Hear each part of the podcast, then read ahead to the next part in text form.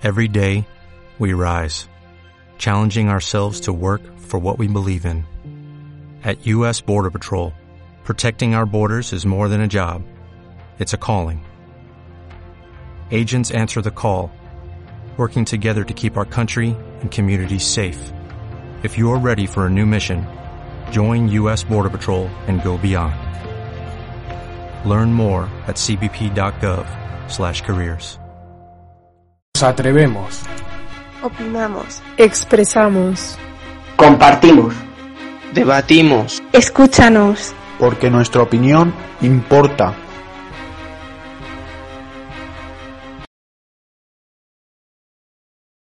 Eh, hola a todos, bienvenidos a otro programa de Podcast. Y pues hoy estamos eh, más o menos la- las mismas personas que en el primero, ¿no? Que serían eh, mis compañeros Miguel Ángel y Rafa, eh, yo, Sara, y nuestra invitada del primer programa de educación, Alicia, y mi, mi profesora Eva y la orientadora de nuestro centro, Sol. Bueno, bienvenidos a este nuevo eh, Podcast, eh, la sección Voces. Bueno, en este programa vamos a tratar sobre discapacidades de, aprendizaje en, en toda la, o sea, para, aprender eh, eh, la, en la ESO primaria y todo el ciclo escolar. Y en esta, en este, bueno, en este, tema nos acompaña, como bien ha dicho mi compañera, eh, nuestra orientadora Sol, que nos va a explicar o ayudar a entender estas dificultades que tienen algunas personas al aprender las materias. Efectivamente.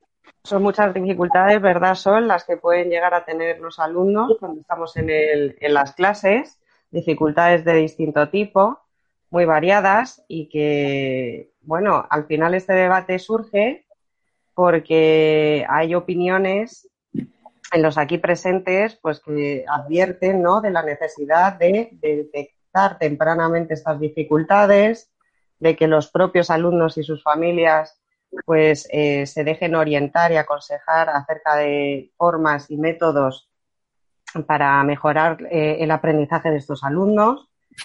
Y bueno, pues aquí pues un poquito vamos a hablar acerca de, de todas estas diversidad de, de- factores ¿no? que influyen eh, a la hora del aprendizaje de, algunos alumnos. Sol. Sí, gracias por invitarme un placer compartir mi humilde experiencia. Yo quería empezar diciendo que en el fondo, en el colegio, en el trabajo, en la vida, todos somos un poco especiales y todos somos diferentes y que cada uno aprende de una forma distinta, ¿vale? Por lo cual, eh, tendremos alumnos que tienen una dificultad con un nombre, pero tendremos otros alumnos que tienen otras dificultades y no tendrán nombre, ¿de acuerdo? La idea es que debemos mentalizar que a cada alumno tenemos que acercar los aprendizajes de forma más fácil para que ellos puedan seguir su currículum y su aprendizaje poquito a poco. Alicia, como futura eh, trabajadora del sector, como futura educadora de alumnos, ¿qué- ¿cuál es tu opinión? Pues yo creo que es lo que ha dicho Sol, que hay que tener eh, una educación, o sea, en una clase, sí es verdad que tienes que estar al tanto de todos, pero en este caso con dificultad tienes que tener eh, pensadas las dificultades que puede tener cada uno y adaptarte en cierto modo a no, no prestando atención más a unos que a otros, pero si tienen ciertas dificultades, ya sea pues TDAH, dislexia, eh, pues tienes, por así decirlo, un poco personalizado o estar más pendiente para poder ayudar y que, y que se ponga al ritmo de toda la clase o lo máximo posible, yo creo. Miguel. Bueno, mi opinión al respecto es que es que se tenga que se tenga que tener eh, un mínimo de atención a todos los alumnos, pero más a estas personas, ¿no? O sea, que no porque tengan un problema se tienen que atrasar. Eh, porque si tú te atrasas, es como que te puedes sentir un poco más excluido, te puedes sentir mm, peor, o sea, es eh, yo creo que, que sería un, un efecto muy eh, psicológico que, que sería muy, muy negativo. Por lo que yo, yo lo que pienso es eso, que, que, hay, que a, esas, a esos alumnos hay que tenerles esa atención, pero también tener un poco de atención al resto. ¿Sara? Pues es que no puedo decir nada nuevo de lo que han dicho mis compañeros porque opino lo mismo, pero esas personas que tienen una dificultad no son, o sea, no son diferentes al resto. Lo único que pasa es que les cuesta un poco más aprender o tienen dificultades y por eso necesitan más atención y también por eso, por esa atención a veces se sienten como excluidos del grupo porque ellos mismos se sienten como que son menos que los demás o que pueden menos y por eso normalmente no dicen las cosas o cuando les cuesta algo no quieren hablar de ello y esas cosas. Rafa. Bueno, yo en mi caso, eh, también como, eh, como Sol, yo no tengo experiencia laboral, pero sí en, en mi caso tengo eh, dislexia y no me da ninguna yo, yo digo que no me da ningún apuro expresarlo con los demás y que los demás lo sepan. Como hubiera dicho mi compañera Sara, a estas ciertas personas no hay que dejarlas excluidas, ni, ni tampoco eh, como en el sentido de mimarlas, en el sentido, me refiero de estar mucho pendiente de ellos, ya que en mi caso, eh, cuando a mí me lo detectaron, que me lo detectaron muy reciente, muy pequeño, eh, pues no noté nada, pero la gente que, por, por ejemplo, se lo detectan después, como que les centran más la atención y a veces te puede incomodar o te puede dar mala impresión, ¿vale? De los demás eh, a, ti, por, por, ejemplo, que te tengan eh, más aprecio o, más cariño a los profesores. Y eso no es así. O sea, como hay eh, discapacidades físicas, también hay, hay pues para la educación y, tampoco es, es muy grave. O sea, solo hay que, como ha dicho la, la orientadora Sol, dar un a veces en ciertas cosas un trato es, específico y especializado, pero nada más. Es decir, que bajo vuestra opinión no es lo mismo el trato específico o especializado que ha dicho Rafa, que es lo que debemos tender a proporcionar los profesores, que los tratos que a veces se dan de prioridad o de especial atención, porque eso es lo que provoca, ¿no? En el caso, por ejemplo, de un adolescente que se sienta diferente, ¿no? Que se sienta de alguna manera pues no sé si excluido, pero sí esa diferenciación le pueda llegar a hacer sentir incómodo con respecto al grupo. ¿No? ¿Es eso lo que queréis decir? Si no he entendido mal. Hmm. Yo creo, yo creo que sí, o sea, eh, pero esto es como todo. Si, eh, por ejemplo, acabas en un grupo, eh, por ejemplo, en un grupo de amigos que te aceptan como eres, pues luego a, lo mejor en clase, a lo mejor te ven de otra forma, pero luego como tú sabes, eh, luego lo que hay detrás, de ti y tu compañía, pues luego te da igual. Pero sí es, verdad que si le dan más, trato, eh, no me refiero como, como, has dicho tú, sino me refiero en el trato del alumno. Si lo tratan demasiado eh, como, mm, como muy mimado, por así decirlo, que no, no es la palabra correcta, pero como más específico, pues a lo mejor se sienten mal o, los compañeros eh, le miran eh, de forma despectiva por porque los profesores le tengan más controlado. Vamos, yo creo que eso es eh, mi, de, mi punto de vista, que en mi caso no se, no se ha dado, pero sí lo, sí lo he visto en, en, en otras personas que han tenido enfermedades, o sea, discapacidades cercanas a mí. ¿Cuál sería el equilibrio correcto entre atención y proporcionar una experiencia educativa en la que los niños no se sientan eh, distintos? Bueno, primero, un buen diagnóstico, como ha dicho Rafa al principio, desde el principio beneficia a los alumnos. Eso está claro, ¿no? Si a mí me ponen gafas pronto porque no veo, la pizarra, pues antes controlo la pizarra. Si a mí me ponen un audífono porque no oigo las explicaciones, pues antes oiré las explicaciones. Y si a mí me ponen em, más cerca del profesor porque me distraigo y tengo TDAH, pues me va a beneficiar. Es decir, un buen diagnóstico siempre va a beneficiar a los chicos, ¿no? De pequeños, yo creo que todos se sienten de alguna forma eh, tratados eh, especialmente porque cada niño sabemos qué le está pasando y jugamos un poco con ello. Pero cuando son mayores también hay que respetar lo que dice Rafa, lo de la interioridad, la intimidad de cada uno. Hay chicos que no les importa decir abiertamente, tengo dislexia, tengo TDAH, tengo disgrafía, tengo discalculia, profe, eh, léeme la pregunta porque no la he entendido. Y hay chicos que no quieren decir que tienen, con lo cual no se beneficia de algunos protocolos que son correctos y que se usan en el colegio. Por eso a veces el equilibrio es difícil. Respetar al alumno que no quiere ser ayudado y también ayudar a aquel alumno que no sabe que tiene una dificultad, ¿vale? Yo creo que hay que estar un poco buscando el equilibrio. Y es difícil, ¿eh? Es difícil. Porque podemos caer, como tú dices, en beneficiar demasiado a uno que sí está diagnosticado y, perjudicar a uno que no hemos sabido nada de él. En, vuestro, en vuestras manos, chicos, yo entiendo que como adolescentes o como miembros integrantes de una clase, en caso de encontraros pues con casos, por ejemplo, que no, que vosotros observáis que están teniendo dificultades, pero que no se atreven a manifestarlas o que no quieren compartirlas de alguna manera o no buscan ayuda, eh, ¿creéis que tenéis un papel importante o una labor principal a la ayuda de, de, de incentivar que ese alumno se abra o reconozca o busque ayuda o Sí. ¿Sara?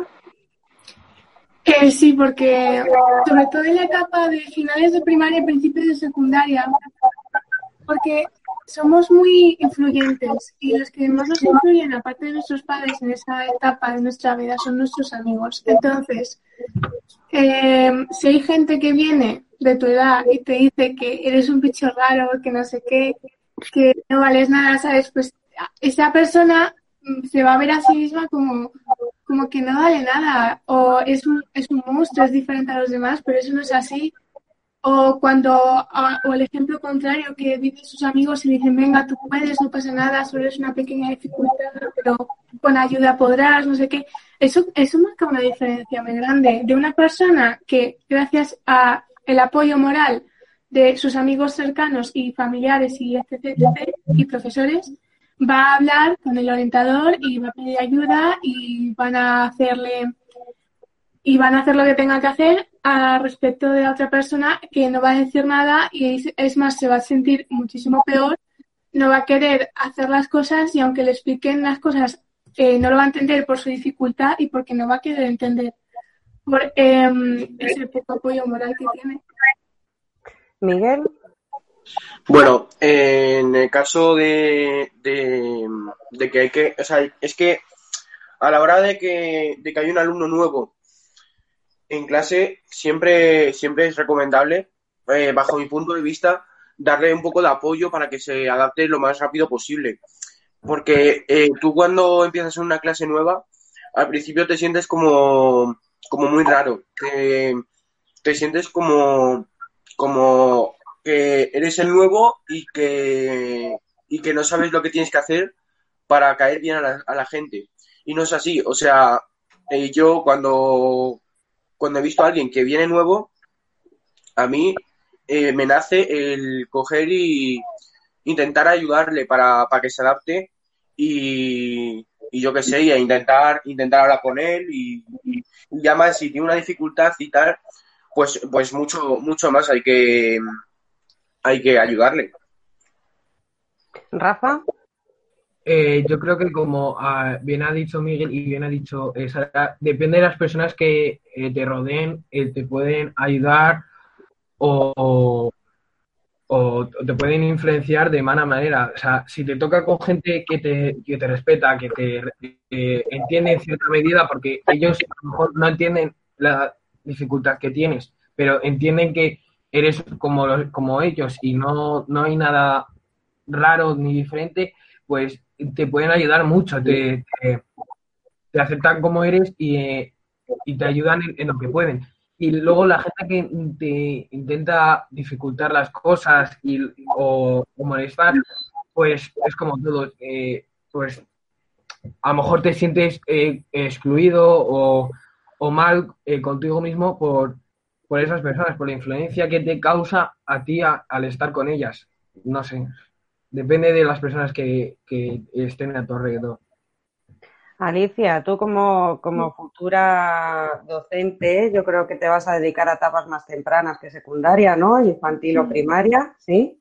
Bueno, primaria Eh, también, sí. Primaria también, sí, por lo menos los primeros años, cuando los niños son tan chiquititos, ¿cuál es la labor del, del profesor eh, en estos casos?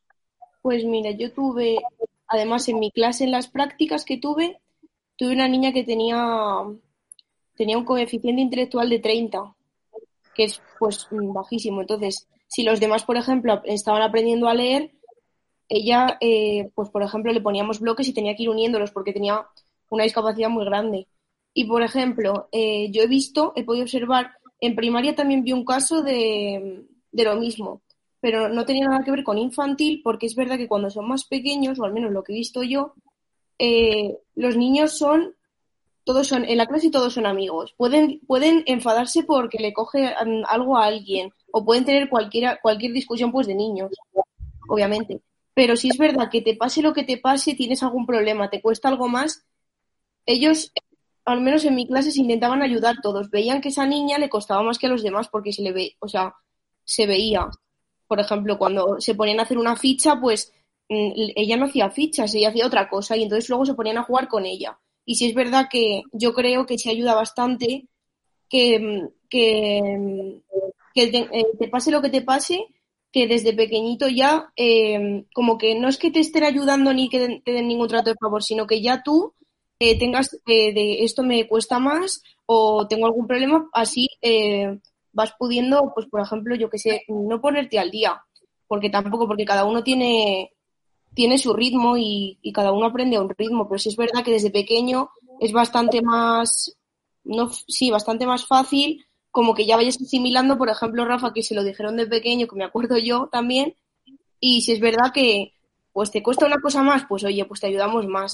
Pero tú ya lo tienes de que no es ningún problema, tú eres como eres, eh, los demás son como son, y al fin y al cabo tú estás en una clase con más, en más personas. Te pueden, por ejemplo, si te cuesta algo, sacarte de la clase o ayudarte lo que necesites, pero siempre hay que pensar, o, o al menos lo que pienso yo, que da igual si tienes eh, dislexia, eh, TDAH, puedes tener lo que tú quieras, pero tú estás en una clase con más gente y todos sois iguales. A ti te puede costar una cosa u otra, pero iguales sois todos. Por eso estáis todos en una clase y ya está. Efectivamente, yo creo que la diversidad del alumnado no tan solo es, entiendo que solo ahora nos podrá explicar un poquito más, no solamente es alumnos que tengan dificultades, sino otro tipo de mm, eh, situaciones que se pueden producir en un colegio, por ejemplo, alumnos que vienen eh, de un país extranjero y no dominan la lengua, o personas pues que tienen mucha madurez para o mucho desarrollo, capacidades para entender lo lingüístico y sin embargo les cuesta horrores eh, procesar los razonamientos matemáticos o la lógica. Es decir, que cada uno, como dice Alicia, pues evolucionamos de una manera y nosotros cada uno alcanzamos el punto de desarrollo madurativo a una velocidad distinta, ¿no? Llegamos a la meta, pero llegamos a la meta en distintos momentos, ¿no? Esa diversidad que hay en el aula, Sol, creo que también está atendida y trabajada, ¿no? Sí, porque mira, la labor del tutor y de cualquier profesor, del orientador, en el fondo de todos los que estamos con los chicos, incluso los compañeros, como ha dicho Sara, que son los compañeros que a veces primero ayudan, eh, tenemos que velar y cuidar no solo por lo que he dicho, no por aquellas dificultades que tienen un y un papel y un reconocimiento médico, sino que hay muchas barreras como las emocionales, el duelo, el cambio de, de, de tu país, nacionalidad, la falta de tu padre, el nuevo patrimonio de tu madre, un nuevo hermano, hermanastro. Hay tantas situaciones que paralizan, paralizan el proceso de aprendizaje que, es muy importante conocer a los chavales, ¿vale? Es muy importante. Y esa es la labor de, cualquier tutor y es la labor de cualquier profesor.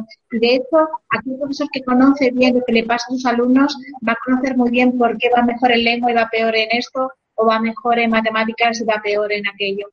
O las que tienen papel, como yo digo, las, las que están legalizadas, como yo digo, es mejor que las entendamos y que el chico las entienda desde el principio, para ayudarle mejor y que se deje ayudar. Y los padres también pero hay otras que no tienen papeles y que son emocionales que son barreras que dificultan eh, el, seguir adelante, ¿no? Un, miedo, un duelo, la falta de un, familiar, todas esas cosas paralizan, paralizan el aprendizaje y hay que entenderlas. Y eso no significa que sean chicos de fracaso, eso significa que son chicos que tendrán un, un parón en algún momento como adolescentes y que luego podrán seguir formándose y ser buenos profesionales, seguramente. Bueno, yo reflexionando acerca de esto, pues yo efectivamente veo una labor muy importante entre los propios compañeros, ¿no? El trabajo, el trato, el comprender, el, respetar la diversidad, la diferencia, ¿no? Que hay en todos y cada uno de nosotros. Eh, veo efectivamente que el papel del profesor, del tutor, del orientador del centro también son fundamentales, no solamente para detectar, sino para poder eh, trabajar adecuadamente con este tipo de perfiles en, sus diversas y distintas circunstancias, ¿no? Em, pero yo veo una dificultad. Yo que soy docente, eh, pues veo la dificultad grandísima que, que representa la cantidad ¿no? de, alumnos pues, que, tenemos en, eh, que tenemos en las aulas, ¿no? Entonces, para mí como profesional, pues es la mayor dificultad, no es el desconocimiento, no es la falta de formación, sino pues que cada día nos enfrentamos a múltiples eh, aulas, pues cada una llenas pues de más de 25 alumnos y eso supone eh, una diferencia. No sé cuál es tu opinión, Alicia. Sí, yo estoy totalmente de acuerdo además, porque si es verdad que eh, en una clase puede haber pues muchísimos niños, bueno, niñas, pero sí es verdad que teniendo en cuenta eso es bastante complicado también adaptarte a, bueno, a ver, yo no tampoco es que tenga aquí nada de, porque he estado en una vez en práctica solo, pero lo que he visto es verdad que, es bastante complicado adaptarte a cada uno. Y si encima eh, le añades el, el, hecho de que también tienes que estar bastante más pendiente con los que con los que tienen más dificultades, pues sí es verdad que tiene que ser bastante complicado. Yo desde, yo de lo que he visto de, porque claro, de primaria no lo sé, solo sé de infantil. Y si es verdad que son, eran 24, 24 pequeñajos en una clase y te tienes que estar pendiente de cada uno, eh, de lo que necesita cada uno, de que en un momento uno le cuesta una cosa y tienes que ir a ayudarle y luego te pide el otro ayuda y dices, profe, es que no me estás haciendo caso y va el otro. O sea, es bastante complicado, yo creo. No sé. Chicos, vosotros habéis estudiado, porque os conozco, en, grupos, ¿no?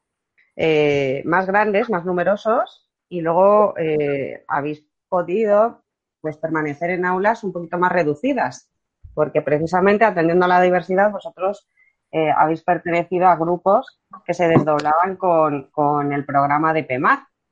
Entonces, no sé cómo valoráis esta situación de diversidad, si lo habéis notado, si... Bueno, eh, el caso es que yo creo, o sea, los alumnos de PEMAR eh, sí es verdad que, muchos de ellos pueden tener alguna dificultad, pero eh, yo veo que algunos tienen, tienen muchas ganas, pero otros, al tener ese problema, dicen, tengo este problema, pues es que como que, como, como que dicen, como que se dicen a sí mismos que no son capaces y tiran la toalla. Y eso para mí es un, es un problema, problema muy grave. Por lo que a mí me gustaría eh, decir que, o sea, con que estés, con que estés en, en como algo inferior o algo así, eh, o sea, tú, tú no te tienes que rendir y siempre tienes que, y siempre tienes que esforzar al máximo. ¿Mm? ¿Sara? Pues es que sobre las clases eh, sí que es una diferencia a partir de cuando se divide el tema.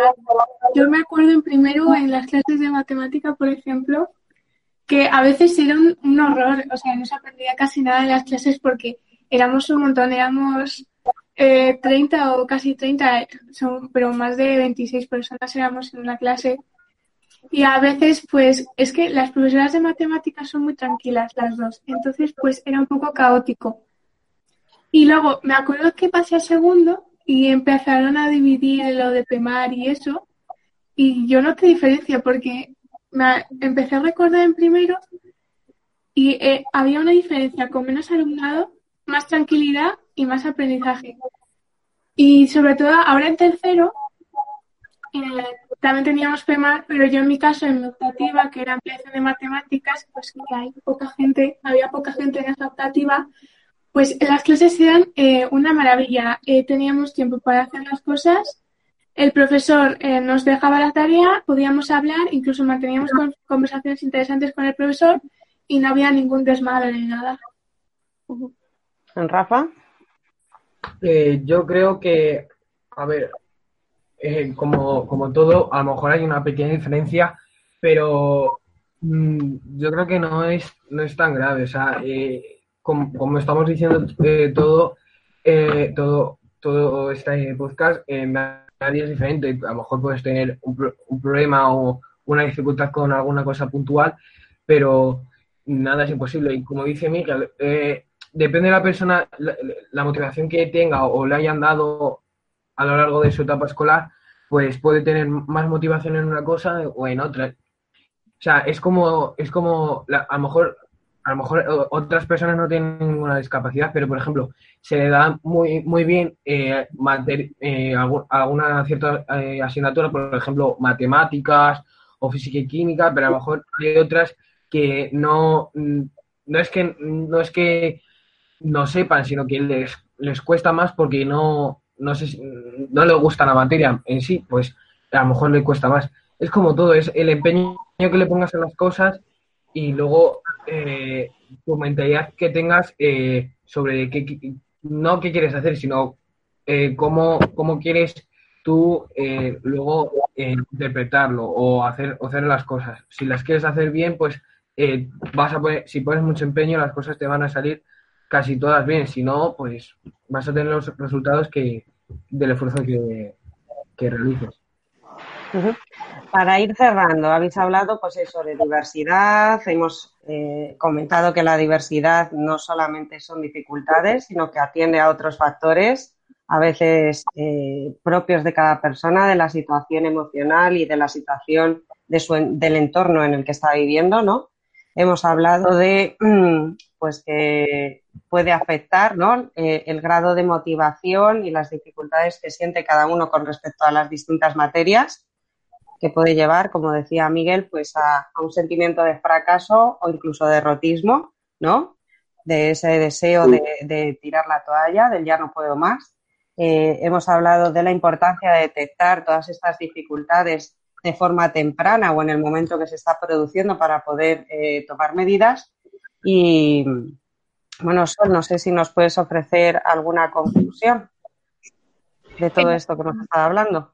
Yo quería decir que el sistema educativo, eh, dentro de sus fallas y de sus fallos, pues está ofreciendo un montón de cosas que a veces no conocemos. Desde es verdad que faltan más recursos y es verdad que faltan más, más de todo, más de todo falta, ¿no? Pero bueno, que sepamos que desde pequeños eh, hay logopedas, aficios en algunos colegios, que sepamos que en los colegios hay PTs, el nuestro, un pedagogo terapéutico que trabaja con aquellos alumnos que tienen alguna dificultad ya detectada, tenemos programas de compensatoria, que en la ESO tenemos programas de compensatoria para desdoblar algunas asignaturas, que tenemos los programas de refuerzo educativo, como son los PEMARES, que tenemos aula ELTE para atender a los niños extranjeros y que aprendan la lengua vehicular hasta que se pueden incorporar una clase, eh, que tenemos los, las, las matemáticas desdobladas, que tenemos eh, apoyos en los ingleses, que tenemos eh, pues orientación desde en el colegio desde primaria pagada un poco por los padres para que exista, que seguimos con la orientación en ciclos, en bachiller, a los padres, a los niños, es decir, que faltan, faltan. Ojalá hubiese muchísimos más recursos, ¿no? Pero bueno, que existen programas y que, tenemos la FP básica para aquellos alumnos que no que preveemos que no van a terminar, pero los volvemos a reenganchar. Es decir, que tenemos programas que ofrece el Ministerio, que López Vicuña los tiene y que yo creo que es importante saber que hay un, hay un equipo docente impresionante y tutorial pendiente de cada uno de los casos que sepamos y de los que a veces no sabemos, de los que a veces surgen en mitad del sistema de, o del año escolar, ¿no? Que estamos, que estamos para ellos. Bueno, o, Miguel. Yo me gustaría para cerrar unas palabras que, que son las siguientes. Que yo, yo creo que tengas el problema que tengas, tú, mientras tú pongas empeño, ganas y esfuerzo, nada te va a salir mal. O sea, puedes, puedes caerte una, dos, tres veces, pero luego te levantarás y, y levantarás más fuerte. Eh, siempre, siempre que, quieras hacer algo, lo vas a terminar consiguiendo porque es una cuestión de ganas. ¿Sara? Que tiene que aceptar a, aceptarse a sí mismo con todos los problemas que tiene y con todas sus virtudes también, porque aparte de tener problemas, pues también hay virtudes, la gente tiene virtudes. Y no, no hace falta que te centres todo en tu problema. A veces para relajarte también puedes pensar en tus virtudes y lo que te gusta hacer, tus hobbies y esas cosas. Y aunque tengas apoyo moral que sea bueno, eh, pues me alegro. Pero si en el caso de que tienes apoyo, o sea, no tienes ningún apoyo o es negativo, no dejes que te derrumbe esas personas porque no merecen la pena escuchar los comentarios negativos de la gente no dejes que te influyan esas cosas. Muy bien, Sara. Alicia. Yo creo que, no es que tengas ningún problema, es que es algo que es tuyo y te caracteriza. Si no fueras, si no lo tuvieras, por ejemplo, pues no serías tú. Entonces, las personas te tienen que aceptar tal y como es, no tienes que preocuparte. Si tengo un problema, si me cuesta algo, pues tú eres como eres, a quien no le guste, pues, pues que no aparezca, así, tal cual. Rafa, a modo de síntesis. Sí, eh, yo lo que quería acabar es con dos cosas. Eh, eh, sobre las discapacidades, lo, lo, que veo yo, el punto más importante es, depende en qué, en qué momento te lo detecten, es más fácil luego solucionarlo o no.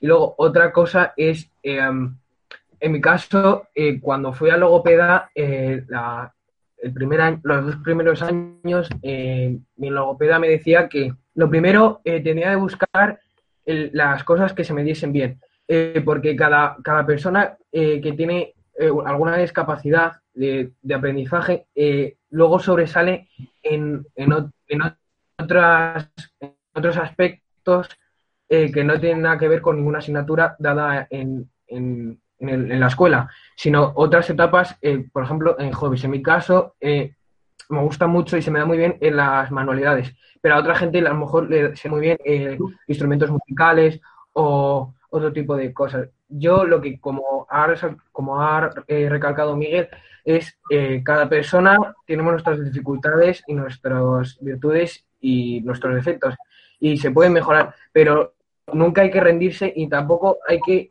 eh, influenciarse por las personas que, te causan eh, algún mal, sino yo creo que quedarte con, lo positivo de las cosas y la gente buena que te rodee, que te rodea y que te rodee y, y, sacar todo tu potencial para luego eh, marcar tu diferencia. O sea, cada persona es diferente. Cada persona tiene su, su, su chispa, su, eh, no te dejes influenciar y, vea por todas. Qué bonito eso último que has dicho, sacar todo tu potencial para marcar la diferencia, ¿no? Es lo que has dicho. Bueno, pues yo me quedo con esa frase última, esa chispa que tenemos todos, esa diferencia y, y esa, pues esa retransmisión, ¿no? De, de que todo lo que debemos hacer ¿no? para atender todo esto, sobre todo eh, reconocer y apoyar a todo el mundo en su individualidad, ¿no? En, lo que somos cada uno de nosotros. Pues muchas gracias, chicos, por vuestra participación el día de hoy. Y, bueno, nos veremos en el próximo Piku Podcast. Miguel, nos despides. Para terminar, para terminar, si, os, ha gustado, darle un me gusta, suscribiros y ya está. Y activar la campanita, por favor. También seguirnos en Spotify, que también estamos allí y os podéis descargar nuestros podcasts o oírlos desde ahí. Muy bien, muchas gracias. Eh, un besazo enorme para todos y hasta la próxima. Chao, chao. ¿No se merece tu familia lo mejor? Entonces, ¿por qué no los mejores huevos? Ahora, Egglands Best están disponibles en deliciosas opciones. Huevos clásicos, de gallina libre de jaula y orgánicos de Egglands, que ofrecen un sabor más delicioso y fresco de granja que le encantará a tu familia. En comparación con los huevos ordinarios, Egglands Best contiene la mejor nutrición como 6 veces más vitamina D, 10 veces más vitamina E y el doble de omega 3 y B12. Solo Egglands Best. Mejor sabor, mejor nutrición, mejores huevos. Visita egglandsbest.com más información.